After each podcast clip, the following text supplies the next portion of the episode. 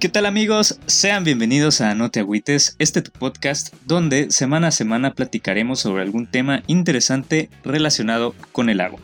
El día de hoy estamos, como ya es costumbre, con el fundador, editor, secretario candela del podcast, Axel Sandoval. ¿Qué onda Axel? ¿Cómo estás? ¿Qué onda Iván? Bien, aquí andamos, terminando de editar el anterior apenas.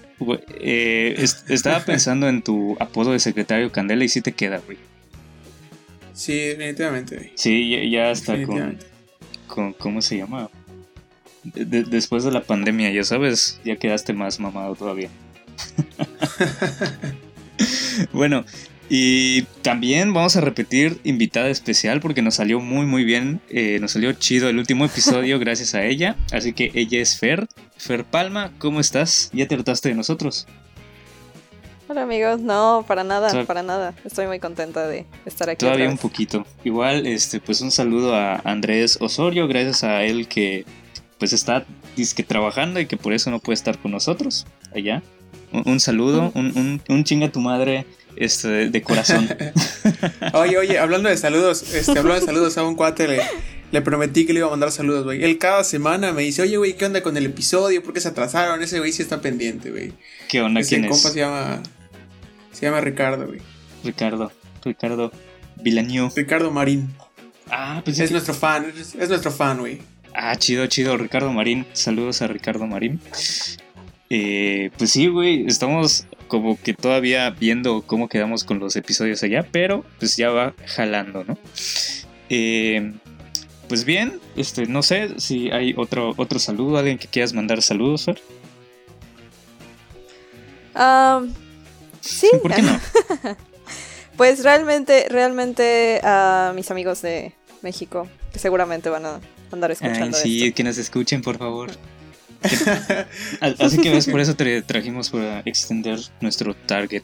Así. Claro que sí, claro que sí, está súper bien.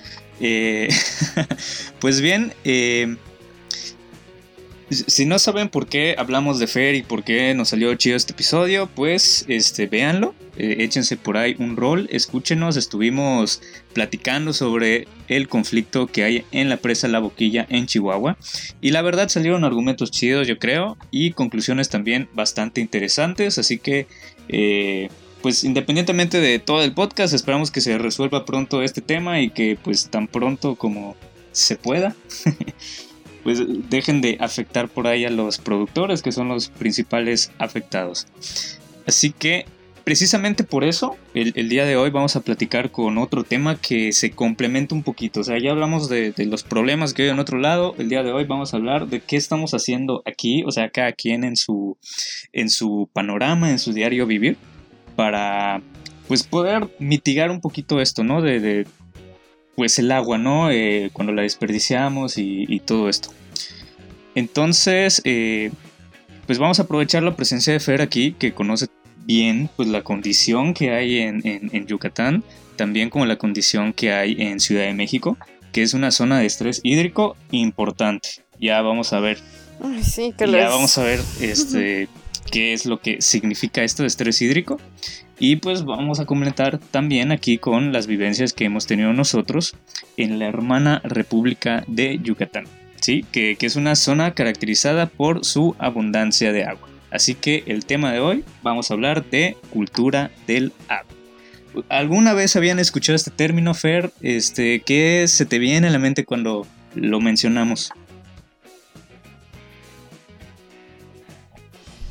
Pues yo pienso que la cultura del agua se debe referir a los valores que tenemos en torno a ella, como a esta parte de la conciencia que debe haber, que lamentablemente creo que no mucha gente en México la tenemos o la tienen. Sí, sí, este, por ahí cuando comentábamos lo del estrés hídrico dijiste enseguida, sí, así es. ¿Por qué la reacción? A ver, explícanos. Sí, ¿por qué la reacción? Explícanos por qué dices, sí, sí, sí, tienen razón. Pues sí, porque es, es un tema bastante delicado y realmente no se le da la atención, como justamente como lo comentábamos con el asunto de la boquilla. creo que todos creemos en algún punto que es un recurso que como ahí ha estado, ahí estará y seguirá y realmente pues no. Pues no lo es tanto. Fíjate, uno pensaría desde aquí donde estamos que allá se valora más porque no la tiene. Eh, Axel, ¿tú, ¿tú cómo ves eh, toda esta parte de la cultura del agua? Eh, en contraste, ¿qué podrías decir de esto? Tú, yucateco formado, enraizado aquí. bueno, lo único que te puedo decir es que aquí en Yucatán hay muy poca cultura del agua, pero pues ya más adelante vamos a ir este, entrando más a detalle en esto. Sí, así Bueno, al menos desde mi perspectiva y desde mi opinión, o lo que yo he visto, es que hay muy poca cultura del agua. Sí, desde mi opinión, igual como yucateco, yo siento que tampoco eh, veo que haya una cultura del agua adecuada, ¿no? Para pues seguir manteniendo este recurso tan importante. Y pues bueno, vamos a empezar primero con una definición rápida de qué es la cultura del agua y la Autoridad Nacional del Agua eh, de Perú, ANA para los cuates, nos dice que es el conjunto de modos y medios utilizados para la satisfacción de necesidades fundamentales relacionadas con el agua y con todo lo que dependa de ella. Incluye lo que se hace con el agua, en el agua, para el agua, eh, para ayudar a resolver la satisfacción de algunas de estas necesidades fundamentales.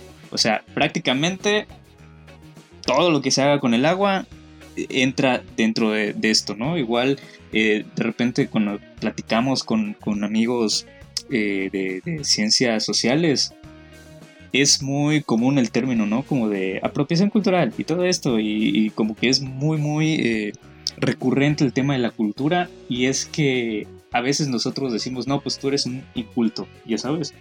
Y pues esto no es del todo cierto, o sea, todos tenemos cultura, todo lo que haga el ser humano es cultura realmente y todo lo que haga el ser humano en torno al agua también es cultura. Eh, claro que hay, digamos, algunos que se ajustan mejor que otras pues a las necesidades que existan. Eh, prácticamente todo lo que hacemos de alguna eh, manera que involucra al agua es parte de esta cultura, porque también la ANA eh, nos menciona que la cultura del agua se manifiesta en la lengua, creencias, valores, normas, organización, tecnología, objetos materiales e inmateriales, o sea, simbólicos, en las relaciones humanas. Eh, o sea, pues es todo, todo, todo esto, ¿no? Que, estamos englobando. Este, ustedes ¿qué consideran que es una buena cultura del agua? O sea, un, ejemplo de, buena cultura del agua.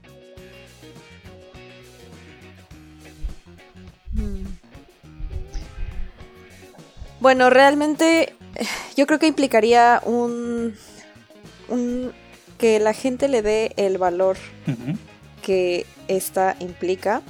Entonces sería pues básicamente como lo que lo que se supone que tenemos que hacer, pero no siempre aplicamos como eso de bañarnos y cerrar la llave del agua, procurar no gastarla como en cosas innecesarias. De repente la gente deja, no sé, de repente la gente lava sus automóviles con una manguera y no le importa que se esté saliendo el agua. Sí, sí, sí. Eh, las empresas también, yo creo que también em, como individuos, o sea, nosotros podemos hacer muchísimas acciones como individuos, pero también yo creo que nos hace falta como exigirle al gobierno que las grandes corporaciones Ajá, exacto.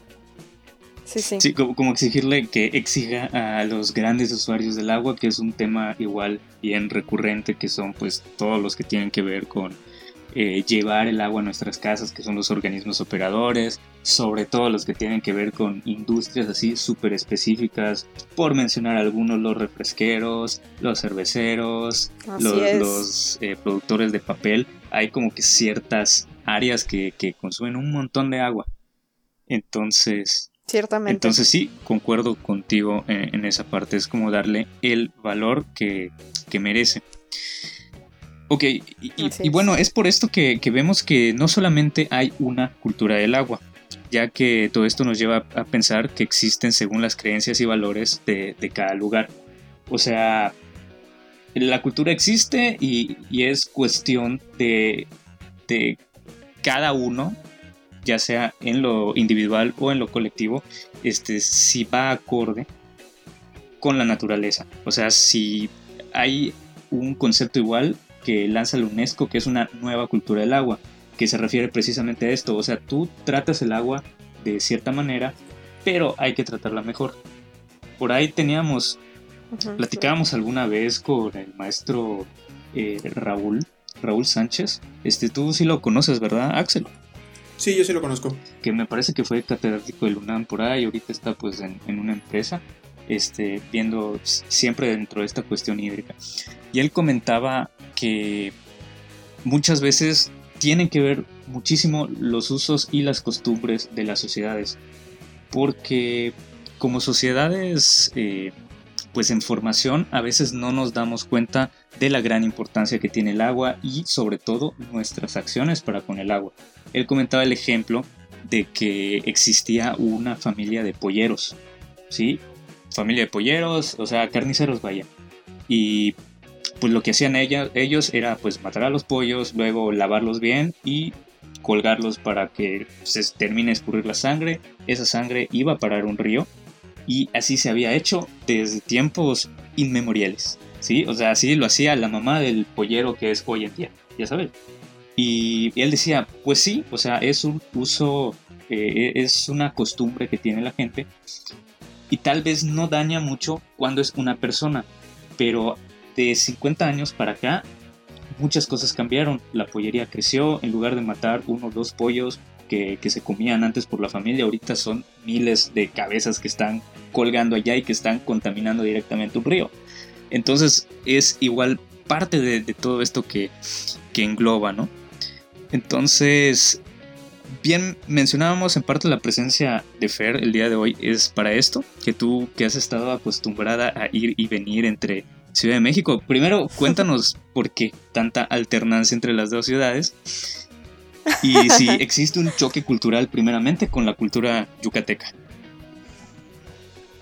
Oh, claro que sí. Mira, eh, yo, yo vine aquí a vivir hace ya 12 años. Ya tiene algo de tiempo. La mitad de mi vida, básicamente, viví en Mérida. Eh, después me, yo amé aquí y luego me regresé a la universidad, justamente hice el examen para la UNAM, dije, ah, pues a ver si me quedo y me quedé. Entonces, pues no lo pensé mucho, solamente me regresé y, pero pues la cosa es que mi familia sigue acá y sigue acá. Entonces, pues es un ir y venir por las vacaciones, mi casa. Realmente en México soy más o menos foránea. o sea, porque sí tengo, sí tengo familia allá, pero pues mi familia nuclear está acá y, y mi corazón está acá. Entonces, básicamente eh, soy, soy de los dos lados. Yo no, no me siento 100% chilanga. La verdad es que Mérida me ha recibido muy bien. Yucatán en general eh, tiene un lugar muy especial en mi mm. corazón. Pero bueno, y del choque que dices, claro que sí, desde el principio, en todos los aspectos. Pero yo creo que también, hablando específicamente del tema de agua, mm, siento que al menos eh, los chilangos le hemos sufrido sobre todo en las últimas décadas con ese tema en específico. Yo en México vivo en Coyoacán, pegadita a Iztapalapa, y tengo familia en Iztapalapa, y puedo decir que sí se sufre por el agua muchísimas veces. Tengo familia que a las 10 de la noche ya no tiene agua porque la cortan.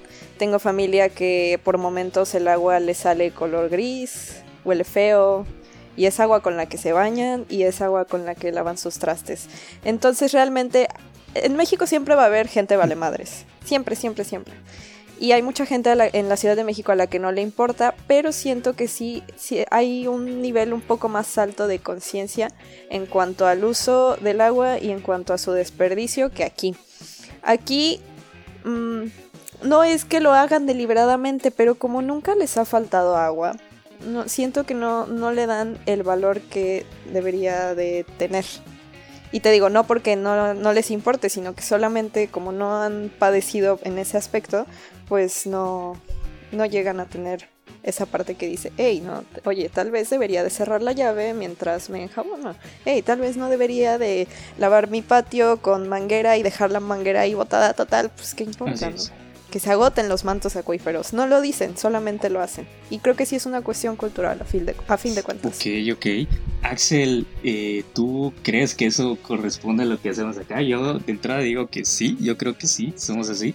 Este, y tú, igual como que en contraparte, si, si has conocido a alguien de Ciudad de México, ¿cómo, o, si tienes incluso un estereotipo, aclara que es un estereotipo y dinos qué, qué es lo que piensas, ¿no? De, de, esta diferencia que hay entre las dos sociedades. Bueno, de, entrada sí estoy de acuerdo con lo que comenta de aquí Yucatán, ¿no? O sea, aquí lo ves en todas partes. De hecho, puedes ir a cualquier eh, poblado o colonia antigua, güey, donde, donde haya gente mayor, y vas a ver a los viejitos tirando agua en la puerta de su casa, güey, así, en la acera. Porque ah, supuestamente las creencias antiguas es así refrescas, pero pues solo estás sacando más bochorno, en fin. Son creencias antiguas, es parte de la cultura del agua que tenemos aquí que no concuerda con la cultura del cuidado del agua. Sí, tienes razón, como que refrescan y además como que lo utilizan también para barrer, ¿verdad? Sí, también. Ajá, decías, perdón. Y en cuanto a lo que pasa en, la Ciudad de México y en el Estado de México, que yo he visto, eh, más que nada lo he visto cuando estaba leyendo varios trabajos de tesis que hablaban sobre sistemas de distribución de agua. Muchos mencionaban tandeos o cosas de este estilo que pues te das cuenta de que ellos no tenían el agua 24/7 como aquí. Sí, sí es verdad. De hecho nosotros platicábamos de los tandeos que a, veces no, no estamos muy conscientes de qué es eso. Eh, a ver, explícanos qué es para ti un tandeo o, cómo funciona este sistema. Porque no es como tan fácil. el sistema por tandeo literalmente es que te mandan una tanda de agua. O sea, tienes agua por cierto horario. O sea, vamos a poner un ejemplo sencillo. Tienes una bomba que va a disparar el agua hacia donde tú vives. Pero esa bomba solo va a operar de, 8, de 5 de la mañana a 6 de la tarde. Entonces, en ese horario tú vas a tener agua. Pero en el horario en el que la bomba no está encendida, tú no vas a tener agua.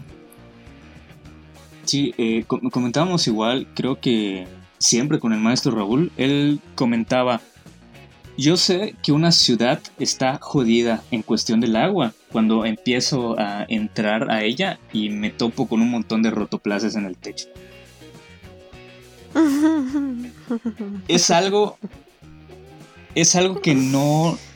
Yo hasta ese instante de mi vida que, lo escuché de él, jamás me lo había puesto a cuestionar. ¿Por qué necesitamos un protoplaza en el techo? Eh, y, pues ciertamente es algo que no pensamos muchas veces, pero que sí tiene que ver con esta parte del tandeo que, dice Axel. Y, y, lo que comentabas igual, que hay ocasiones en las que se quedan sin agua, ¿no? Eh, la gente, por ejemplo, en Iztapalapa. Y, y, es precisamente por esto, porque quien está eh, concesionado para llevarnos el agua, a veces no le queda de otra que ir dividiendo por tandas eh, como, como lo va repartiendo, ¿no? Entonces, pues, ¿qué haces tú si de repente cortan ese suministro y tú ya no tienes agua? Entonces es que empieza toda esta cuestión de, del rotoplas y, de los reservorios y si tiene cisterna y todo eso. Entonces, pues sí, o sea, eso nos habla de que los organismos operadores de agua, entre comillas, no están cumpliendo con su función, que es pues proveer de agua 24 eh, horas, 7 días a la semana.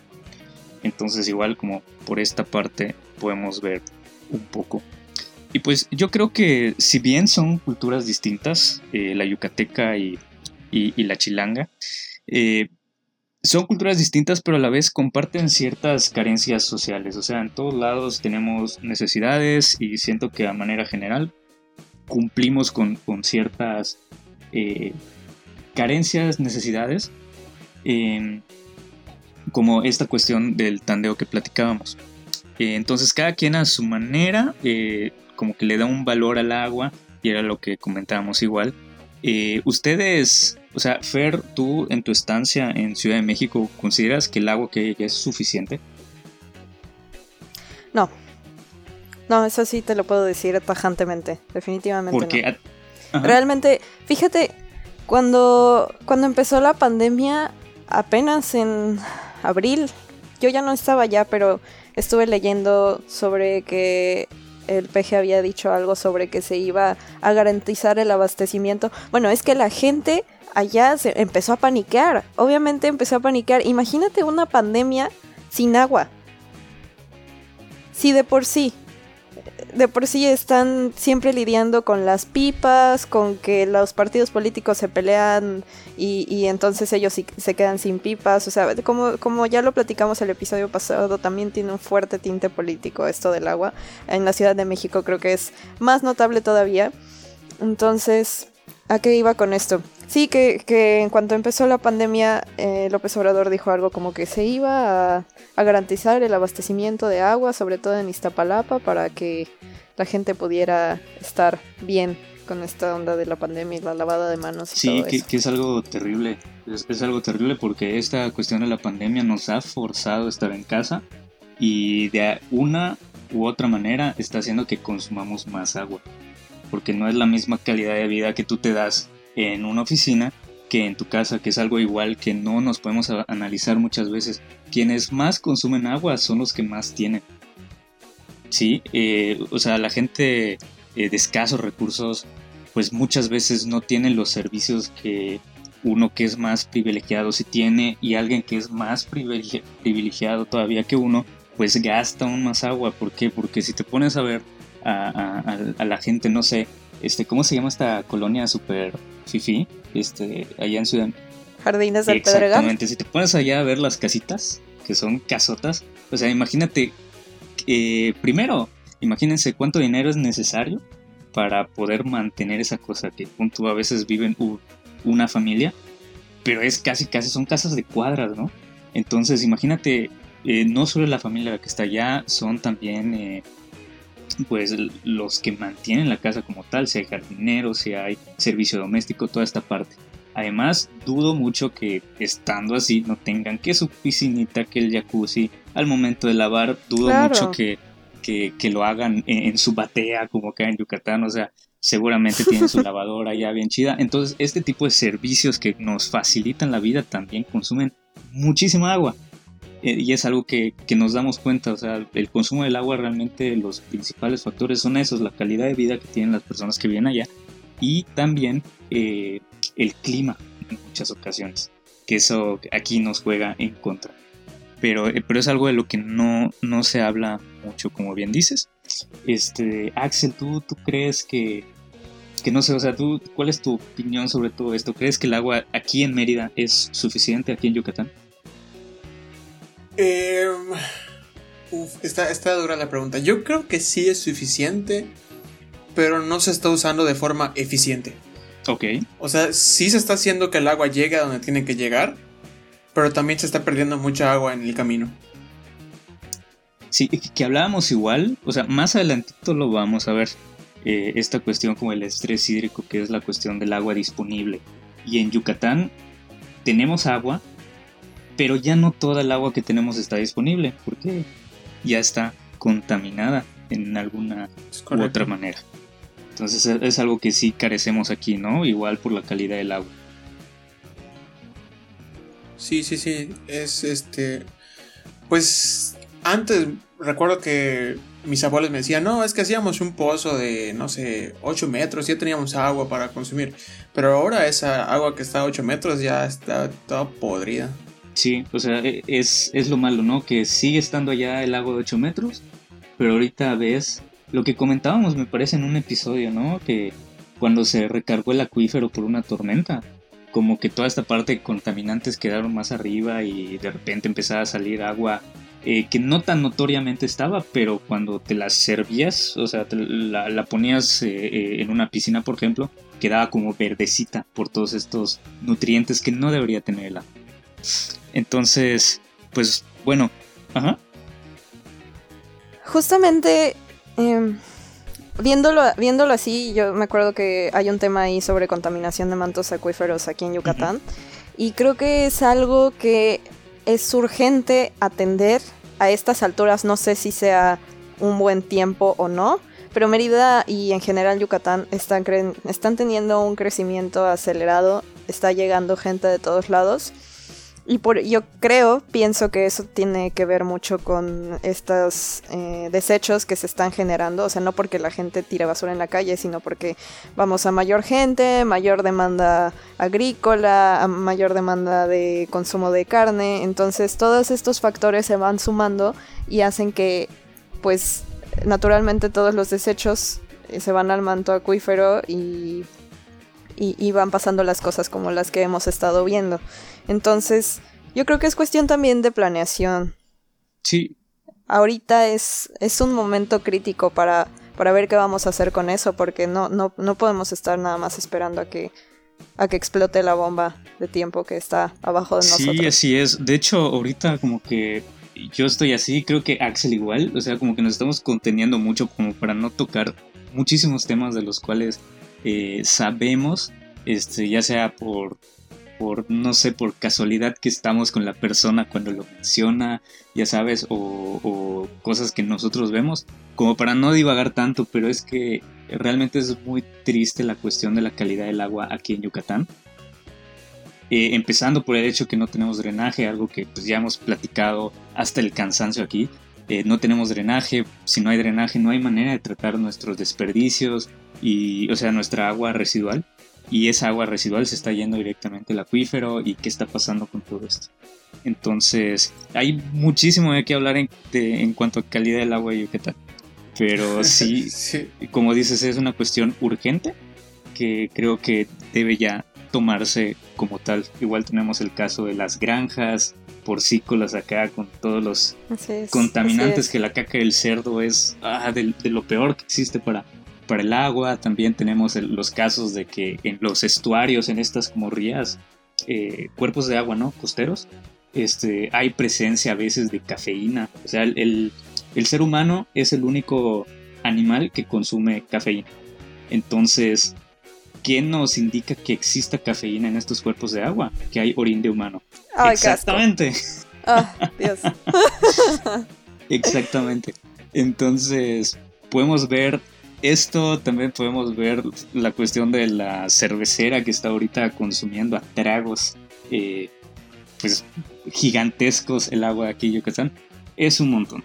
Eh, es un montón eh, de tema para desarrollar, para platicar, pero vamos a tratar de contenernos lo más posible. Claro, claro. Está bien.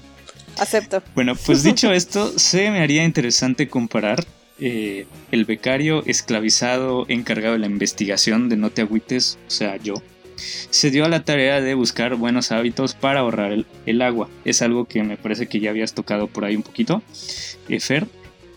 Los iremos comentando y viendo qué tan comunes son para cada lugar, o sea, ya sea para Ciudad de México o para Yucatán. Entonces empezamos con la parte de cerrar los grifos cuando no se estén utilizando.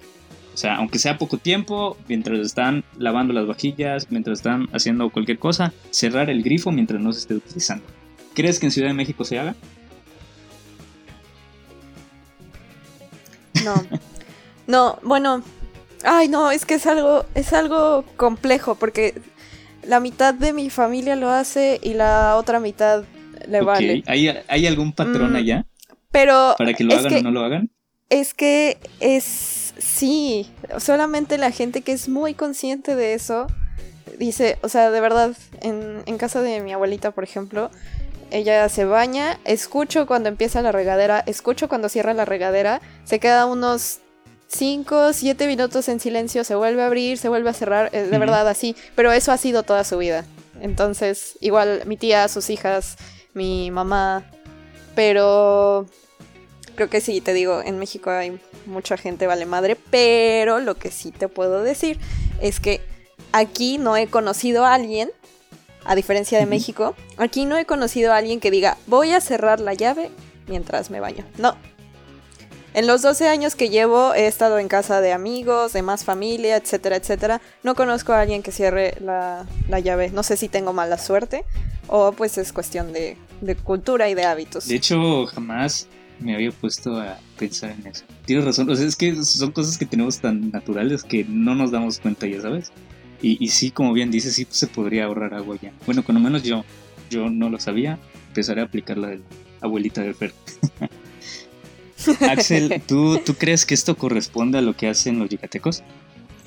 Sí, es, es muy es muy dado de, de, aquí, como mencionamos al principio, aquí siempre ha habido agua y nunca ha habido escasez, no saben qué es no tener agua y por lo mismo no saben o, o, no son conscientes de que hay que cuidar el agua porque nunca han visto, nunca han tenido la necesidad de ella. Entonces, yo, en lo personal, yo sí siempre cierro las llaves eh, de todo. Pero eso lo empecé a hacer creo que cuando estaba en la prepa. O sea, cuando eras un poquito más consciente. cuando yo era un poco más consciente, como 15 o 16 de mi vida, estuve tirando agua diestra y siniestra y no lo, no lo haces por querer gastar el agua, lo haces porque no eres consciente de que estás gastando el agua de esa forma. Sí, o sea, para ti es la manera natural de hacerlo y así lo has hecho toda tu vida y jamás te has puesto a pensar entre tus muchas cosas de que estaría chido si no lo hicieras. Ajá. Ok. Eh, otro, otro punto es ducharse en 5 minutos. Esta, esta le va a doler a mucha gente que nos está escuchando. 5 eh, minutos, ¿por qué 5 minutos? Es lo que eh, recomienda las Naciones Unidas para tener un uso sustentable del agua. ¿sí? Entonces, ¿tú crees que se haga esto en Ciudad de México? Que la gente se bañe en 5 minutos. O sea, no más de 5 minutos. A ver, déjame pensar. Mm, no menos de 5 minutos, pero es que te digo, es, es, es, que tengo, tengo que pensarlo porque te digo que los ejemplos que yo tengo es gente que se tarda más de 5 minutos, pero por ejemplo, globalmente no dejan el agua abierta más de 5 minutos. abuelita, e, ahorita que vengo a la mente también. A, eso, va la pregunta, ¿no? 5 eh, minutos de tiempo en lo que estás eh, gastando agua. Sí. Pues te digo, mi tal vez mi círculo cercano no, pero sí conozco a gente que se da baños de media hora y es así, qué poca madre, qué poca madre, o sea, ciérrale a tu llave tantito, ¿no? No te estás haciendo nada, nada más estás ahí apendejeando mientras estás abajo del agua. O sea, está padre pensar mientras te bañas, pero ciérrale. te digo algo que me pasó cuando estuve por allá. De hecho, igual, me parece que todavía era Coyoacán. Eh, hubo un congreso en Ciudad de México. Fui y me estuve esperando por ahí con, unos amigos. Y un, saludo para Roselia y para Gio. Eh, estuve con ellos. Entonces, te lo prometo que yo iba en moods agua, ya sabes, iba en moods de, todo esto. Y, y, sí, en particular la historia del agua en la Ciudad de México es bien triste. Es algo que siempre hemos dicho acá. Es bien triste esta historia. Y como que iba y decía, no manches, qué frío hace. Ya sabes, o sea, yucateco que estoy acostumbrado a 40 grados a mediodía. Este, llegaba y no, pues en la nochecita cuando regresaba del Congreso y todo, no, pues sí hace frío, sí, y, y, aparte estoy sucio, o sea, se siente hasta distinto, pero me siento sucio, me quiero bañar. Y pensaba no solo en el agua, sino en, en el boiler, ya sabes, en el calentador porque eso igual consume energía y es terrible también y se relaciona muchísimo. Y sí pensaba mucho en esto de que, ay no, ay qué daño le estoy haciendo al mundo por tomarme esta ducha. O sea, creo que ni, ni, ni 10 duchas que me tomo en Mérida son tan dañinas como esta que estoy haciendo ahorita. Pero son cosas que, que no hay, no hay de otra. O sea, ni modo, no te bañes, ¿sabes? Algunos la hemos aplicado por gusto a veces algunos. pero, pero no se debería. Este, Axel, ¿tú crees que aquí la gente se bañe en 5 minutos? Eh, es lleva mucho, varía mucho de persona en persona. Pero he conocido gente que sí, que de repente estoy con amigos y dice, ah, voy, ya voy a arreglar. Y ves que entra al baño y sale en 5 minutos, güey, así, de volada. Y hay gente que igual se tarda los siglos de la vida en el baño, güey. No, no, no te puedo decir si todo ese tiempo tienen abierta la regadera, porque pues no estoy junto al baño, pero sí se tardan bastante, bastante más de 5 minutos. Yo en lo, en lo, Aquí yo tengo algo, tengo algo que agregar, perdón por la interrupción. Tengo algo que agregar bastante curioso, como haciendo contraste entre, entre el centro y aquí, o sea, el centro de México, que los hábitos del baño sí varían muchísimo. En México nosotros nos bañamos una vez al día. Y cuando vine acá, es una cosa, me pareció muy curioso porque yo veía que la gente se bañaba dos veces al día como si nada, tres veces al día como si nada, y yo, eh, bueno, y toda mi familia estábamos intrigados así de por qué se bañan tantas veces, digo, y luego nos dimos cuenta, naturalmente, que es por el pinche calor que hace. Entonces, siento que esas duchas, como son más durante el día, escuchen mi diagnóstico, por favor, viéndolo como persona de fuera. Como son más duchas al día, sí las pueden acortar. O sea, no hay necesidad de hacer como una ducha eh, importante que te vaya a durar todo el día. Exacto. Entonces, aquí mi hermanito, tengo un hermanito de casi 10 años y les dice enjuagones. Me voy a dar un enjuagón. Y ya se sale en 5 minutos, sí, o sea, literal es un enjuagón. Creo que eso puede ser algo, o sea, si sí es algo haciendo un contraste entre las dos partes, es algo muy particular de aquí. O muy particular de allá, que nada más nos bañamos una vez al día. Pero pues el agua está escasa y hace mucho frío. Este, no, creo, creo que más bien es de acá, ya sabes, precisamente por esa parte. Que pues eh, corroborar un poquito lo que decíamos, ¿no? Otro factor importante es el clima. O sea, y, no es solo porque, ay, me quiero sentir fresco todo el día. Ya sabes, no, es porque, ay, estoy sudando y apesto. Ya sabes. y, la ducha que me di hace rato como que no me alcanza. Pero sí es cierto. O sea, sí nos bañamos. Este, yo en lo particular, una vez al día, salvo ocasiones especiales, sí es dos veces al día.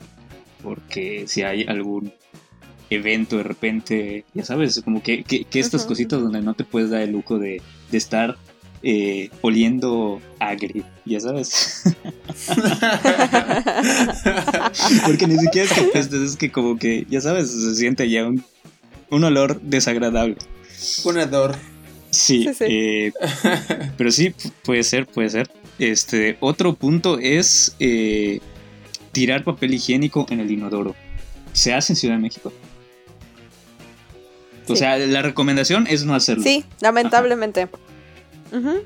Y yo de eso me enteré hasta que mi novio se le ocurrió decirme, así como de, oye, pero ¿por qué tiras el papel en el bote? Y yo, pues, porque así se hace, ¿no?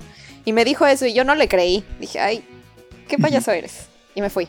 Pero después ya me puse a leer y sí, y no, no lo hacemos para nada, para nada, para nada. A menos que no haya bote de basura en donde, en donde estemos, pero, o sea, desde mi experiencia, por ejemplo, en la universidad, en los hospitales públicos y así, se sigue, se sigue utilizando el bote de basura como lugar principal, pero creo que también eso tiene que ver mucho con que no hay difusión de este dato de que el papel se tiene que tirar al inodoro y además que a veces es tanta la demanda de los baños, es tanta gente que se tapa, o sea, no, no te, en México no te puedes dar el lujo de tapar un baño de los tres que hay disponibles para miles de cristianos. Ah, no se puede eso, no puedes tapar un baño porque se colapsa, o sea, no, no, es una cosa terrible. Entonces yo creo que, como habíamos hablado, tiene mucho que ver eso también sobre la cantidad de gente. Sí, sí, sí, es correcto. Axel, eh, ¿tú has visto que la gente aquí tire su papel higiénico en el, en el inodoro? Aquí se acostumbra mucho más usar eh, los botes de basura. Pero en algún punto, cuando yo trabajaba en la plaza, esta plaza Sendero, quitaron los botes y ponían un letrerito de, por favor, tiren el papel en el inodoro. Porque la gente creo que no, no, o sea, no está acostumbrada a hacer eso. Entonces, si no hay bote, la gente lo tiraba ahí a un lado del, inodoro, güey. Tú entrabas al baño y estaba lleno de papeles sucios a un lado. Sí, güey, les valía madres. Ay, sí, sí es cierto, qué asco. Y yo, ay, güey, no. Pero pues bueno, esa es mi experiencia. Prefieren tirar en el suelo que tirar en el inodoro. E, es, ok. Sí, de hecho, la recomendación es esta, no hacerlo porque podemos llegar a tapar, como dicen, el, el baño, tal cual, para todos los cristianos que menciona Fer.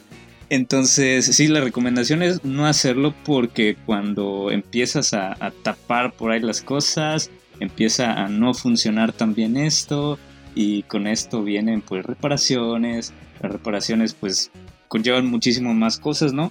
O sea, nos cuesta eventualmente hacerlo. La recomendación es no hacerlo, aunque me parece que sí existen eh, instalaciones que sí están diseñadas para eso. O sea, a mí me ha tocado, eh, como dices, Axel, ir a baños donde sí te dice allá este, tíralo, ¿sabes? No, no hay pedo. Por favor, tíralo en el inodoro. Y también hay otros letreritos donde dice no, no lo tires en el inodoro, tíralo en, en, la basura, ¿no? Donde debe estar. Creo que, creo que igual hay, papeles, ¿no? Que, que, están hechos para que se deshagan más fácil con, con, el agua, con el flujo del agua. Según yo, tiene que ver con la presión de descarga de, del inodoro. O sea, según yo, depende del inodoro, no del papel. O sea, si el inodoro o sea, porque de repente no te pasa que vas a una plaza o algo así y le jalas y se va recio eso. o sea, suena así horrible. sí, sí, sí. Que hasta te pinches salpica, es Exactamente. entonces está mal el diseño de ese inodoro. ajá, e, entonces este tipo de inodoros es para eso, para que la velocidad sea tanto que no le alcance al papel para asentarse, ya sabes, entonces pues jamás llega a taparse por, por obstrucciones el, el, el inodoro. Eh, otra cosa que, comentaba bien Fer era la administración del agua cuando se lavan los carros, cuando se lavan cosas eh, pues grandes, ¿no? Pueden ser carros, pueden ser mientras estás trapeando o algo así. Eh, Axel, eh, ¿tú crees que eso se haga aquí? O sea, que realmente seamos cuidadosos del agua cuando hacemos estas cosas. no, aquí no somos cuidadosos del agua, güey. Te lo estoy diciendo cada vez que pides un ejemplo. O sea, aquí cuando lavan un coche, lo que hacen es abrir la manguera y tirar así el manguerazo al coche, a lo que de.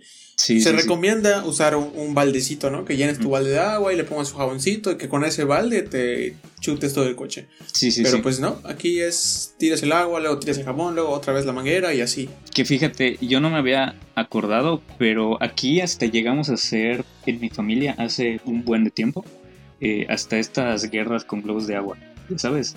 Que es como el desperdicio de agua más estúpido que hay en la vida. pero, lo llegamos a hacer hace un montón. Entonces creo que eso habla bastante. Fíjate que creo que creo que en México están, estoy casi segura que en México en algún punto, no sé si hasta ahorita supongo que sí, prohibieron el desperdicio de agua en Sábado de Gloria. Me acuerdo que en algún punto de mi infancia dijeron, ¿saben qué? No, porque se acostumbraba en esa onda de vacaciones de Semana Santa que los sábados de gloria la gente se aventara globos, se organizaban como estas fiestas donde te aventabas cubetazos con agua. Yo me acuerdo de niña haber vivido eso en la Ciudad de México. Y hubo un punto en el que las autoridades dijeron, no, ya no van a hacer eso. Y a partir de ahí empecé a ver que más menos gente hacía ese tipo de cosas. yo no me sabía ese dato, para nada. para nada. Entonces sí, era una tiradera, entonces horrible de agua. No, está feo. Este, precisamente vamos a ir, les voy a presentar un término para conocer un poquito más de por qué no es lo mismo tirar agua aquí en Yucatán que tirar agua en Ciudad de México. Este, lo podemos entender como que sí, allá no hay agua y aquí sí, pero va un poquito más allá de eso. ¿Sí? Entonces, eh, para tocar este tema que se llama huella hídrica sí conocen, ¿no? Como huella ecológica, huella hídrica, qué es lo que yo hago, este, que, afecta, es como que todo el agua que yo consumo, este, directa o indirectamente. Entonces, para entender la huella hídrica, primero hay que saber qué es el agua virtual. ¿Te ¿Han escuchado este término alguna vez? Fer, ¿has escuchado el término agua virtual? ¿No? Axel. Sí, lo he escuchado, pero no recuerdo exactamente a qué se refiere el agua virtual. Ok, este, vamos entonces a lo que dice eh, pues la Comisión Nacional del Agua de aquí de México. El agua virtual representa el cálculo de la cantidad total de agua que se requiere para obtener un producto, lo cual incluye el agua utilizada durante el cultivo, el crecimiento, procesamiento, fabricación, transporte y venta de los productos. Para cada alimento y producto agrícola o industrial, se puede calcular el contenido de agua virtual y se dice que es virtual porque no está presente en los resultados finales. ¿Qué es esto? De repente se nos es muy fácil para nosotros eh, pensar que una caja de un litro de jugo contiene agua porque estamos viendo que pues de algún lado debió salir ese jugo entonces pues tiene agua entonces no es para nada ilógico para nosotros pensar que efectivamente hay agua contenida allá y que pues se está invirtiendo en ese alimento. Pero a veces no es tan evidente. En el caso ahorita que aquí la tengo eh, enfrente de mí, la laptop, este, pues no te venden agua al momento de estarte vendiendo una laptop. Y eso no significa que no tenga una huella hídrica. o sea, que no tenga este, una, un, cálculo de agua virtual, porque ¿qué pasa? La laptop se compone primeramente de, qué quieren los plastiquitos. Los plastiquitos pues son derivados del petróleo. Toda el agua que es necesaria para eh, el proceso de sacar petróleo. Pon tú, si el petróleo está en el Golfo de México, pues toda el agua que fue necesaria para llevar ese barquito, llevar esa gente, para pagarle a esa gente para que extraigan petróleo, para que luego se trate y se vuelvan plastiquitos. Mismo caso con, con los componentes electrónicos, ¿no? que mayormente son metales. Y nos vamos a la minería. Todo lo que es necesario, exactamente lo mismo para llevar a los mineros, para pagarle a los mineros, para limpiar este, todos los metales, para todo, todo este procedimiento que no es tan obvio, pero que representa por ahí un, eh, unos buenos tantos litros de agua. Entonces tenemos esto, este, la misma energía que utilizamos requiere agua, o sea, también hay energía que directamente está producida por agua y, podemos verlo por ahí. Entonces, todo, todo lo que consumamos, lo que utilicemos, conlleva ya su, su cálculo correspondiente de agua virtual. Entonces esto es más o menos lo que es eh, el agua virtual. Eh, y esto es importante porque consumimos muchísimas cosas, o sea, todo lo que consume el ser humano, absolutamente todo. Este, no sé, es, es, díganme algún alimento que coman así diario, diario, diario, que sea básico. Carne, güey, cualquier tipo de carne. Ok, carne. Tenemos, depende qué tipo de carne comas, porque no es lo mismo la carne que comes de un pollo, un cerdo o una res. O sea, ¿a qué se refiere esto? Eh, para comer carne, tú necesitas primeramente criar al animal, darle todos los cuidados, que bañarlo, que darle agua, es todo el alimento que conlleva en sí el animal, si se alimenta por cultivos, si son alimentos balanceados, que es todavía otro proceso. Todo esto conlleva este, pues, agua virtual. Entonces, para hacer o, para que a ti te puedan vender un kilo de pollo, te dan por ahí, voy a hacer los cálculos ahorita, eh, es, necesario eh, que te den por ahí, eh, o sea, lleva intrínsecamente, mejor dicho, 3.900 litros de agua. es un montón de agua. Entonces, lo que ahorita estaba calculando Imagínate cargar 195 garrafones de agua, de estos de 20 litros, o cubetas de pintura de esas de 19 litros. Más o menos es lo que es necesario para que te llegue a ti un kilo de carne de pollo. Y eso que la carne de pollo es como eh, de la menos, de la menos, eh, la que menos agua ocupa, porque pues el pollo es un animalito que no tiene nada que ver su consumo del agua con el consumo del agua de por ejemplo una res y nos vamos para la res para que tú puedas no, no, ya ni me digas, Iván, ya no para quiero que, saber. Para que sepas que, ¿cómo se llama? ¿Cuánto para te que consumes? te duela cada vez que sirves. Sí, sí, sí, sí. Con... Como si necesitara más razones para dejar la carne. precisamente por eso mucha gente eh, se está volviendo vegana, se está volviendo vegetariana por esta cuestión. Igual tiene mucho que ver con la cuestión, eh, pues, de la huella ecológica, que estamos hablando de agua, pero también tiene muchísimo que ver con, con la huella de carbono, por ejemplo. Entonces vamos con el cálculo de la res. Para que tú tengas, para que tú hayas comprado por ahí un kilo de res, eh, es necesario gastar 15.500 litros de agua. 15.500, estamos hablando. Eh, Cinco veces más era el pollo, güey. Mande. Cinco veces más que el pollo. Así es, estamos hablando de 775 garrafones de agua para que tú puedas comprar allá tu... No, eso... para que tú puedas comprar allá tu, tu, kilo de... Tu kilo de res. Exactamente, para hacer la carnita asada. Y... y ya sé. yo pensaba... Yo pensaba en la dulce ironía que representa esto, por ejemplo, para el norte de México, que el norte de México se jacta de ser los que mejor preparan las carnitas asadas en el país y prácticamente en el mundo porque ellos dicen, sí, sí, sí, sí, aquí se prepara lo mejor. Y hay un pequeño detalle. Todos los estados del norte de México se caracterizan por una razón, porque son áridos y porque son secos. En otras palabras, porque les hace falta agua. Entonces es Como que hace falta traer a un norteño para que aquí agarrarnos todos a...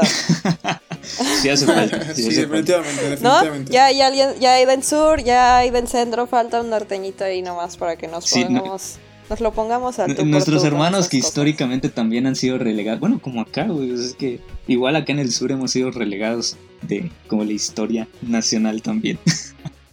Pero pues ahí vamos. Y sí, haría falta traer a alguien del norte para que nos dé allá su réplica. Pero sí, o sea, e- esto es lo que, lo que conlleva. Igual estaba viendo que un vaso de chela, que es lo que a mí más me duele. Un vasito de chela, ¿cuánto crees que es necesario para producir ese efecto? En agua. Iván, ya me rompiste el corazón con la carne, por Sí, favor. sí, sí. e- Este no. episodio, So- No, no, no me quites este episodio, eso. No me quites este episodio es eso. para que les duele. E- Es esta partecita. Todo conciencia. menos la cerveza. por Un vasito favor. de cerveza, según la Conagua, eh, necesita para producirse 75 litros de agua. Casi, casi cuatro garrafonas de agua para producir allá tu vasito de cerveza. Un vasito de cerveza. Ay, Dios Sí. mío. Por eso hacen tanto énfasis en que es necesario no tirar el agua como tal, sobre todo como decimos a los grandes consumidores que son precisamente las refresqueras, las cerveceras, este, los, Así los es. que producen carne.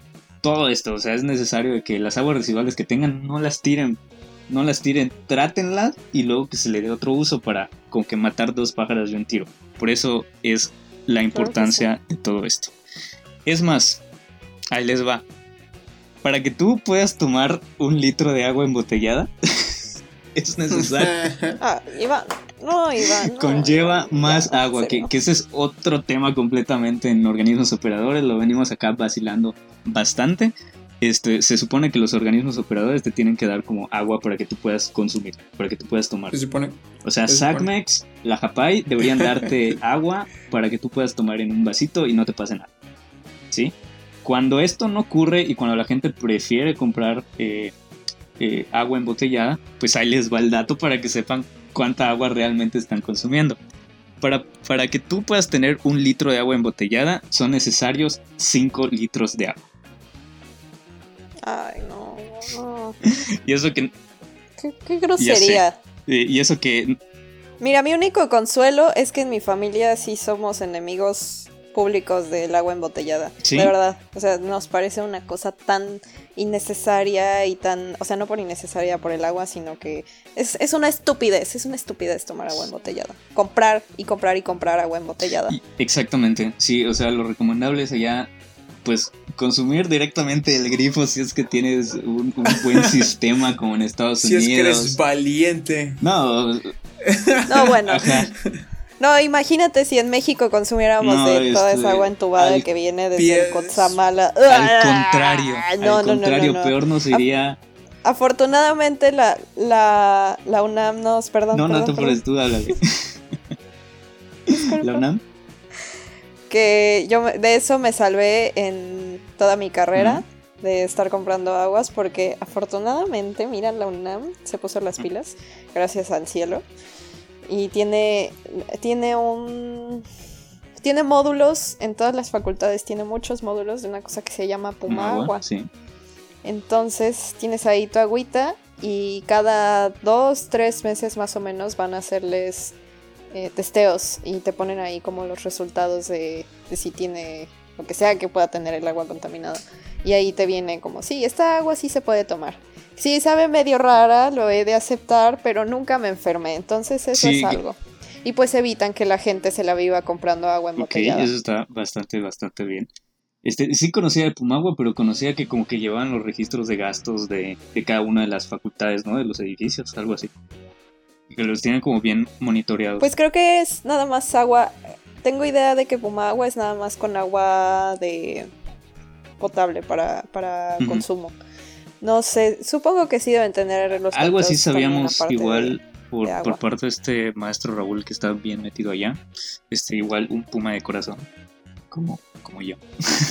Entonces estará bien feliz también porque le está yendo bien los pumas.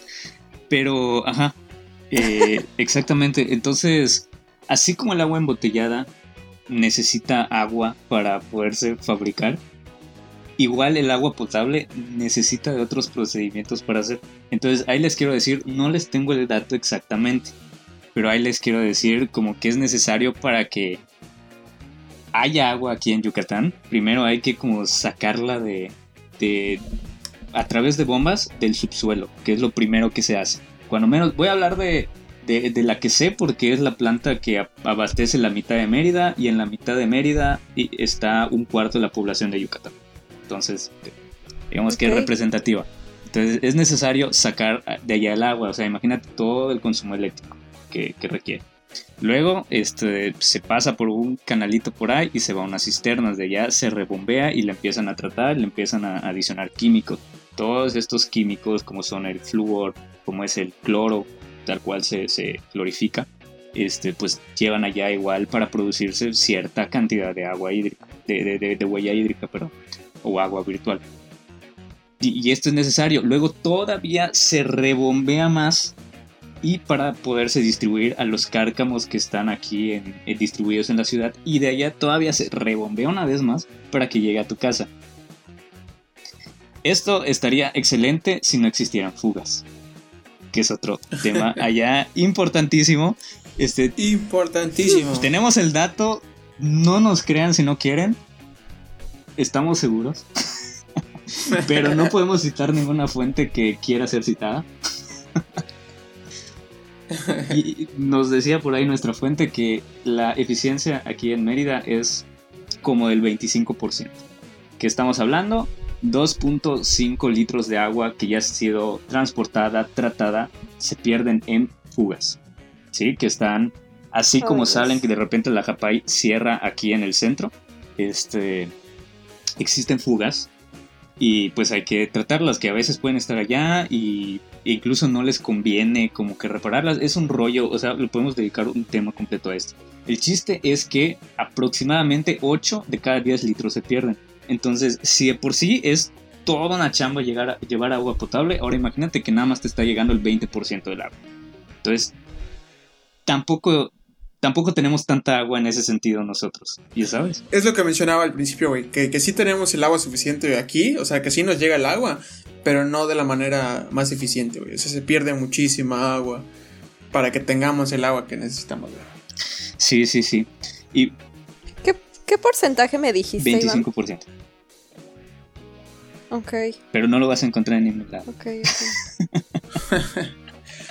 Fuentes, créeme, güey. Fuentes, créeme, güey. pues entonces no andan tan alejados de del porcentaje de la Ciudad de México. ¿De allá cuánto es? Es como 30, ¿no? Pues según estimaciones, el 30. Ajá, según yo la media es como el 40. O sea, técnicamente... La media nacional según yo es como el 40. Pero fíjate, ese 30% de agua que se pierde, al menos en la Ciudad de México, es eh, el equivalente a toda, a la totalidad del agua que nos manda el sistema A ese punto quería llegar. Pero primero vamos a hacer la aclaración. Aquí se botan 8 litros y obtenemos 2. Eh, en Ciudad de México es un poquito al revés, ¿no? O sea, es como que el 60, 70% llegan, algo así. Y se botan 3. Aquí estamos invertidos. O sea, Yucatán está pésimo en esa cuestión. Y precisamente a eso quería llegar, a la cuestión del Kutsamala. Que, que México, ¿quieres contarlo tú mejor? Que, que, estás más familiarizada. Con sí, o sea, ¿qué es el sistema la... Kutsamala? Porque es importante. Bueno, hay dos sistemas importantes en la Ciudad de México. El primero es el sistema del Lerma, que es uno de los, diríamos, el principal, que, abastece de agua a la Ciudad de México. Fue construido entre 1940 y 1950. Y pues en total, en total, parece no ser mucho, pero sí es aproximadamente el 12% de, de lo que se lleva a la Ciudad de México y junto con el Kutsamala forman el 42% de toda esa agua. Realmente son, son como los socios mayoritarios que llevan agua a la ciudad. Y pues ahorita existe la... Siempre ha existido, pero ahorita se ve más grave esta problemática de que estas lagunas cada vez, casi casi están dejando de existir. Algunos de sus pozos han sido, se han clausurado casi definitivamente. em, por esta cosa de em, los corredores industriales, o sea, de verdad, todas esas áreas de las periferias de la Ciudad de México son una fábrica andante. Eh, las filtraciones, la urbanización hace que se disminuyan las filtraciones de agua, los aumentos de la, la demanda local, es gente y gente y gente y gente y gente. Se agotan los recursos manantiales, se secan las lagunas de la zona y pues la ciudad en sí no es como que tenga mucho de dónde más agarrar. Y es algo bien, bien curioso porque en México, México era un lago. México era una totalidad de agua. La Ciudad de México fue construida, prehispánicamente fue construida sobre chinampas. Era Justamente hace ratito compartí por ahí en redes una, un mapa de México antiguo y siempre me duele verlo, pero a la vez me gusta, o sea, como recordarlo. Y, es que antes, como dices, o sea, no solo Ciudad de México, parte del Estado de México igual, estaba llena de agua. O sea, eran tres lagos cuatro, y de los importantes, ¿no? Más todos los laguitos que habían alrededor. Sí. Eh, corrígeme si estoy en un error. Según yo, el sistema Kutsamala abastece desde. O sea, digamos que el otro extremo del sistema Kutsamala está en Hidalgo y en Michoacán, ¿no? Sí. Ok. Entonces, dense una idea que si lo quieren ver así, que no quiero incitar al odio, pero México, o sea, Ciudad de México se está llevando agua de Hidalgo y de Michoacán, porque pues allá ya se gastó prácticamente, ¿no? O sea, existen todavía pozos, me parece, pero pues no se darían abasto sin, sin toda esta agua, ¿no? Que son 22, 22 millones de personas las que viven allá, entonces es imposible abastecer de agua de alguna otra manera. Entonces, por ahí la importancia de este sistema Kutsamala, que es lo que, a lo que quería llegar, porque allá tienes el transporte de agua desde Hidalgo, desde Michoacán, eh, más todo lo que conlleva la extracción, que aquí, como Axel bien decía, el agua está aquí a 9 metros. En Ciudad de México no. O sea, Ciudad de México está como a sus 2000 metros sobre el nivel del mar, ¿no? Algo así. No, no, no tengo el dato exacto a la mano, pero no está a 9 metros, o sea, está muchísimo, muchísimo más profundo. Y, aquí donde sea que perforas hay eh, agua, o sea, porque prácticamente estamos, donde sea que, quieras hacer un pozo, hay agua. En Ciudad de México no es así, son sistemas más complejos y la misma exploración para buscar agua es otro varo y es, o sea, conlleva muchísimas más cosas. Por eso es, por eso es bastante complicado darle un valor al agua de México no porque no lo tenga, sino al contrario, sino se sobrepasa lo que debería tener el valor del agua, dadas sus características tan, tan peculiares, ¿no? Entonces, pues es, es, es todo un rollo de Ciudad de México. A mí, no es mame, de verdad me pone triste hablar de eso. Porque sí está hablando. a mí también. Está hablando de un catástrofe, de una catástrofe ambiental lo que está sucediendo. Entonces sí, sí está complicado. Eh, bien, Fer, y aquí ya habíamos platicado un poquito sobre esta contaminación, eh, que, ya para acentuar un poquito esto, eh, lo que yo quería acentuar aquí es pues el estrés hídrico, ¿no? Que no es lo mismo la situación que tenemos acá en Yucatán que la que hay en Ciudad de México. Ya platicamos un poco sobre la contaminación que existe acá, hemos platicado igual sobre eso en, en otros episodios, pero ahora tú dinos, este, aquí no tenemos, por ejemplo, aguas superficiales en Ciudad de México sí las hay y yo he visto que, incluso esas aguas superficiales que deberían cuidarlas también están contaminadas. Aquí como que el acuífero, la roca que hay encima, como que es una barrera natural para que no se contamine el agua, pero nos la ingeniamos con eh, plaguicidas, con detergentes, con un montón de cosas para hacer filtrar los contaminantes y que lleguen al acuífero. Entonces dinos allá cómo, cómo es esto de la contaminación del agua, si es que la... Sí, pues todos los canales que, los cauces de agua que están a cielo abierto en la ciudad están contaminados. Todos sin excepción. En la Ciudad de México no vas a pasar por el río de los remedios, bueno, el río de los remedios sí, sí, todavía es Ciudad de México. No vas a pasar por Canal Nacional y dices, mmm, qué sabroso olor a frescura y agua potable hay aquí. No. De hecho, son, son espacios que al menos en mi facultad hemos intentado como de alguna forma hacer proyectos para que se le dé más atención a esas áreas, porque son áreas que se abandonan, son áreas que en las que la gente tira su basura, son áreas que han sido tan olvidados que a la gente no le importa decir, ah, bueno, voy a venir a tirar mi basura. Ah, bueno, vamos a tirar aquí los desechos de, no sé, de, lo que sea, del tianguis, de las empresas también, son un desastre. O sea, y estoy casi segura de que no hay un reglamento en sí o, no hay una jurisdicción sobre ello y por eso es que pasan estas cosas. De los pocos que te puedo mencionar es uno que tengo bastante cercano a mi casa que es Canal Nacional. Eh, es un cauce que está al oriente de la Ciudad de México y pues lo tengo muy presente porque yo viví por ahí y siempre fue siempre fue problemático. sí, perdón que te interrumpa, ¿este canal es natural? O sea, ¿es algún río que de alguna manera forzaron a que tome un curso, lo forzaron a estabilizarse o es de aguas residuales o cómo? Sí. Pues eso dicen que es un cauce artificial, pero son uno de los que subsisten en...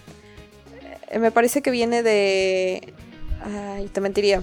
Sí, o sea, es, un río que existe, que está en otro lado y al momento de cruzar eh, en la Ciudad de México... Nace, nace de el lago de Xochimilco y desemboca en el antiguo río Churubusco. O sea, sí es, sí es un canal que existe y que se daba naturalmente pero de alguna forma le dieron cauce. Ok. Por alguna y yo supongo que es por la cuestión de inundaciones, ¿no? O sea, como dices, eh, al haber tanta urbanización, pues no hay manera de que el agua se infiltre. Entonces, por todo el concreto que hay encima. Entonces, supongo que tiene algo que ver con eso, ¿no? O sea, es como que un drenaje de lo que sería un río si existieran todavía las condiciones para que hubiera un río. Algo así lo imagino. Sí. Ajá. Sí, sí. Y pues, por ejemplo, otro, otro ejemplo muy feo es el que ya mencioné del Río de los Remedios, que es una cosa gigante. Tiene 15.7 kilómetros de longitud. Y conecta tanto a la delegación Gustavo Madero de la Ciudad de México como con parte del Estado de México, que municipios de Naucalpan, Tlanepantla, Ecatepec. toda esta parte norte. Me parece que Nesa Ah, cruza por completo. Sí, bueno, ya no es Ciudad de México, eso, eso ya es Estado de México. Está más en el Estado de México que en la Ciudad de México. Sí, es... es un cachito en la Gustavo Madero y luego se va hacia el Estado de México. Digamos que cruza por, por todo, como que divide a, Ciudad de México y conecta dos partes de, Estado de México, ¿no? Es que como para que se ubique la gente, eh, la Ciudad de México es como que será un cacahuatito, tiene como esa forma. Este, y estamos ahorita hablando del norte. Entonces, como que en la punta de ese cacahuatito por ahí cruza un río y alrededor de él, como abrazando ese cacahuatito, está el Estado de México. Entonces, eso entiendo que hace, ¿no? Eh, como que junta estas dos partes. Sí, el, Estado de México abraza casi toda la Ciudad de México. No hay casi no hay forma de salir de la Ciudad de México sin pasar por el Estado. Pasar por el Estado de México. Ok, y nos comentamos. Más que al sur. Ah, pues sí, básicamente. Y, pero, ¿sabes qué es lo triste? Que ese río específicamente es un botadero de basura. Ahí sí no hay de otra. O sea, ahí no es como de, bueno, vamos a dejarlo aquí para que sirva de otra cosa más que de botadero de basura. Justamente estaba leyendo un estudio de la Conagua sobre este río de los remedios y son, o sea, hubo puras promesas de, de mejorar y de hecho en algún, me parece que en el 2014 hicieron, intentaron hacer una limpieza, eh, le llamaron así a sus intenciones de, de, limpiarlo, pero era más que justamente se dio esta problemática, fueron los años en los que empezaron a aparecer los cuerpos de muchas mujeres, entonces fue su pretexto decir que que iban a limpiar, pero realmente estaban buscando, todos los cuerpos, porque se, empezó a usar de tiradero de cuerpos, sobre todo de mujeres. Ok, ok. Sí, que pues el Estado de México, pues, tristemente, se caracteriza por feminicidios, ¿no? En particular me parece que Ecatepec. Sí. Sí, Ecatepec. Sí, bueno, Sí, sí, es una cosa terrible. Decía fuera de cámara, fuera de grabación, que es un tema sensible, ¿no? Este, como platicar de todas esas cosas, no porque le tengamos miedo, sino que como mencionamos hace rato, o sea, desde una posición de privilegio no puedes estar por ahí platicando como, ah, sí, yo sé de todo esto, porque la realidad es que no. Pero pues no sé si hay algo que quieras tocar en particular sobre cómo tenga que ver, eh, eh, pues todo esto, este, como que, no sé, o sea, de la situación eh, en, general. No sé si quieras decir algo más o la estoy regando en este momento. no, no, no la riegas para nada. No, no, no. Pues realmente es una problemática que no va a seguir hasta que hasta que decidan hacer algo. O sea, eso de em, yo, lo, yo lo estoy relacionando con este tema porque pues justamente eh, estamos hablando de contaminación. Sí, estamos hablando sobre todo de cultura, ¿no? Y de cómo... Eh, que la cultura es todo lo que hacemos y desafortunadamente, pues sí, o sea, suena feo, pero hay una cultura del feminicidio por parte de pues la indulgencia de todas las autoridades y por parte de la indiferencia de todo, ¿no? Entonces es algo contra lo que tenemos que ir. Claro, o sea, me, parece muy, no sé, triste que es un lago, bueno, es un río que, que debe llevar vida porque el agua, el agua es lo que nos proporciona y lo usan de basurero y además lo usan de basurero de mujeres. Eso está muy feo. También me, gustaría mucho recomendarles un libro que habla sobre el tema, que es, impresionante. La autora es muy buena, se llama La Fosa de Agua. Se llama Lidiet Carrión. Por si gustan echarle un vistazo para saber sobre ahí por ahí está la recomendación para que lean. Eh, pues sí, o sea, tristemente igual hablamos de esto muchas veces y no nos damos cuenta de todo lo que conlleva el agua, porque es una situación eh, hasta como comentamos, ¿no? Eh, cultural, eh, esta cuestión del agua, porque conlleva muchísimas cosas, o sea, el agua es vida y para bien o para mal estamos ligados a ella y todo lo que hagamos en torno a eso, pues hay algo. Entonces es igual interesante ver como que tiene que ver con todo, todo lo que hacemos. Así es, sí, sí, por supuesto. Este, Axel, ¿qué tal? ¿Cómo, andas? Ya estamos con temas filosos aquí. Sí, güey, sí, ya, te asustaste. un poquito, un poquito. No, está padre, está padre poderlo platicar. O sea, no, no deben de emitir, no, no es necesario que emitan una opinión al respecto, pero está padre que todos nos involucremos, no nada más las mujeres. En cuanto a, en cuanto a enterarnos y en cuanto a saber, estar conscientes de cómo está la sí, Sí, yo creo que a, todos nos haría bien echarnos esa lectura obligada y pues investigar un poquito más de toda esta situación, ¿no?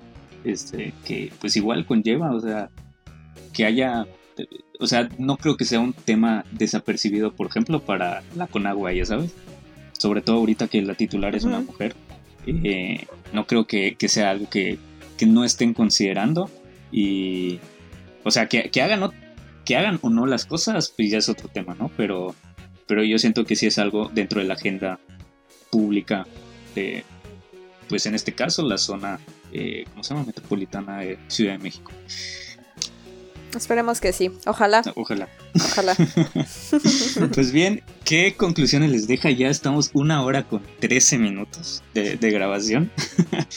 Esperamos no haberlos hartado, así que vamos a llegar un poquito a las conclusiones. Este, Axel, ¿tú, tú, que estás ahorita calladito, vamos a, a, ver tú, tú, ¿qué conclusiones te deja todo esto? ¿Te imaginabas que, que tu hamburguesa eh, contenía todo eso? Y, y, estamos hablando solamente de carne, no estamos hablando de todo lo que lleva a procesar el queso, todo lo que lleva a cultivar el pan para, eh, perdón, eh, ¿cómo se llama? El trigo, para el pan, todas estas cuestiones. ¿Qué te deja este episodio? ya, yo ya estaba un poquito consciente de, pues todo lo que estaba detrás, ¿no? De, de esa agua virtual que lleva cada producto. Y sí, los... Sí te hace eh, sufrir, ¿no? O sea, como que lo piensas más cuando consumes, pero de una u otra forma sigues consumiendo. Tal vez no en gran medida. Por ejemplo, yo soy un, un gran enemigo del agua embotellada, así como mencionaba Fer, ¿no? O sea, la verdad es que el agua embotellada para mí es una tontería y trato de evitarlo lo más posible. Y pues nada, eh, como, como conclusión, cierren la llave cuando se bañen y cuídenla muchachos. Cuiden el agua en, eh, en lo que puedan, pues igual hay, hay otros, eh, ¿cómo se llama? Tips que me salté por ahí por cuestión de tiempo, ya ven que es un programa bastante largo el día de hoy. Este, aparte de cerrar los grifos, de ducharse en 5 minutos, eh, captar, o sea, que que pongan una cubetita por ahí en lo que se está calentando el agua para no desperdiciar toda esa agua fría que pueden utilizar en otra cosa, pues no tirar el papel higiénico en el inodoro, evitar utilizar lavadoras en la medida de lo posible, pues utilizar algunos medios tradicionales más amistosos con el agua, este, reparar las fugas de la casa que igual así como hay en, los organismos operadores hay en la casa, este, esta cuestión de los carros, traten de utilizar allá sus cubetitas en lugar de amanguerazos, eh, otro tip interesante me pareció ahí por ahí para ahorita que está tan de moda esta cuestión de las plantas. Este, traten eh, cuando sean eh, plantas, o sea, porque están como de moda los cactus, ¿no? Pero igual cuando sean plantas como tal, este, traten de regar en el amanecer o el anochecer porque el agua se evapora, entonces como que no aprovechan completamente el agua que tú le das cuando está recio, recio el sol o el clima eh, el tiempo, perdón, en ese momento. Este, traten de, hacerlo de esa manera y pues no sé si tengan algún otro tip por ahí. Este, ustedes, Fer, algún tip que des.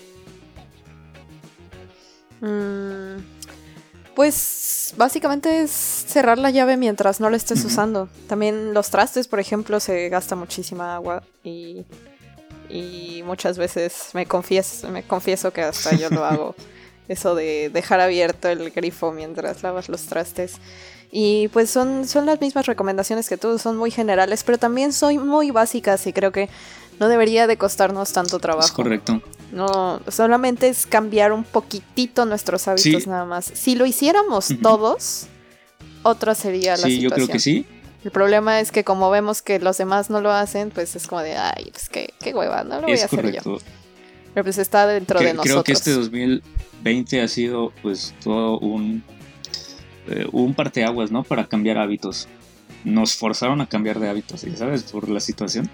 Eh, entonces, pues, qué mejor, ¿no? Hay gente que, ya está eh, ejercitándose, hay gente que está adquiriendo aficiones, hay gente que está ya leyendo. Pues también vamos a tratar de cuidar el agua. Este, yo creo que lo que me deja este episodio es hacer lo que nos indica la abuelita de Fer, por ahí, ciérrenle, bañense, bañense por pedacitos. Nunca se me había ocurrido, o sea, se me había ocurrido como bañarme a, cubetazos, eso sí, lo he aplicado más recientemente. Este, pero eso de los pedacitos igual está, está chido. Este, ¿cuál es tu conclusión de, este episodio, Fer? Pues está. Eh, es bueno saber todo lo que implica eh, el hecho de poder tener ciertas cosas, eh, me refiero a, por ejemplo, lo que nos contaste de la comida, de el agua que se requiere para todo. Creo que eso no lo tenemos muy presente y creo que en este episodio fue muy fue muy informativo y, y, nos puede hacernos dar cuenta de que la necesitamos. No podemos estar sin ella, no tenemos nada sin ella. Es correcto. Entonces es muy, muy, muy importante cuidarla, valorarla y cuidarla, porque primero la tenemos que valorar. Es correcto. Eh, amiguitos, si ustedes quieren seguir asustándose, pueden hacer por ahí una lista de, cosas que ustedes consuman usualmente. Eh, pueden hacer por ahí la listita de, la chela, que el refresco, que, que, el antojito, que las galletas, que las sabritas, todo eso. Y de todo, para todo eso, hay allá sus tablitas de agua virtual para que sean un poco más conscientes de qué es lo que consumen igual. Eh, es que tengo un ejemplo así rapidísimo, se me ocurre, eh, hay un post que está bastante viralizado últimamente, que son unas peras que son cultivadas en Argentina, que son empaquetadas en Tailandia y que se comercializan en Nueva York. Entonces, con todo esto que ya dijimos, ya creo que ya adquiere otra, escala, otra importancia todo esto que, que, toda esta situación, ¿no? Ya como que lo vemos con otros ojos. Entonces, eso igual, o sea, si ven que una marca así como la Nutella que está deforestando todo, todo, eh, toda la selva allá amazónica, pues dejen de comprarla, güey. Cómprate el de Soriana o algo así. Ya sabes que sabe más o menos a lo mismo y que no tiene aceite de palma. Ese tipo de cosas. Igual hay que ser responsable, responsables como consumidores. No significa dejar de, comer si, no es lo que queremos hacer. Necesitamos carne, este, digamos, en una dieta óptima. Este, hay gente que, que dice que no y que se dedica como a, a perfeccionar dietas alternativas. Pero no es necesario cambiar tanto. O sea, realmente los lo poco que podamos hacer en grandes masas, pues sí tiene una diferencia. Entonces yo creo que, eso es lo que nos deja el episodio de hoy. No sé si tengan algún otro comentario. Eh, Fer, Axel. Nada. Perfecto. Todo pues, bien. Creo que ya podemos dejar de aburrir a la gente. Esperemos que no. Esperemos que haya sido un episodio muy interesante para ustedes. Y con esto pues llegamos al final de nuestro décimo episodio. La verdad, un episodio bastante, bastante chido. Agradecemos a Fer acá porque nos ha estado echando la mano desde la semana pasada. Y pues esperamos que lo hayan disfrutado muchísimo. Agradecemos su preferencia y nos escuchamos con otro tema interesante para la próxima semana. Síganos en redes, estamos en YouTube, en Instagram, en Facebook, en Twitter, así como en una gran variedad de plataformas allá para que nos escuchen. Así que ya saben, eh, no se agüiten y hasta la próxima semana.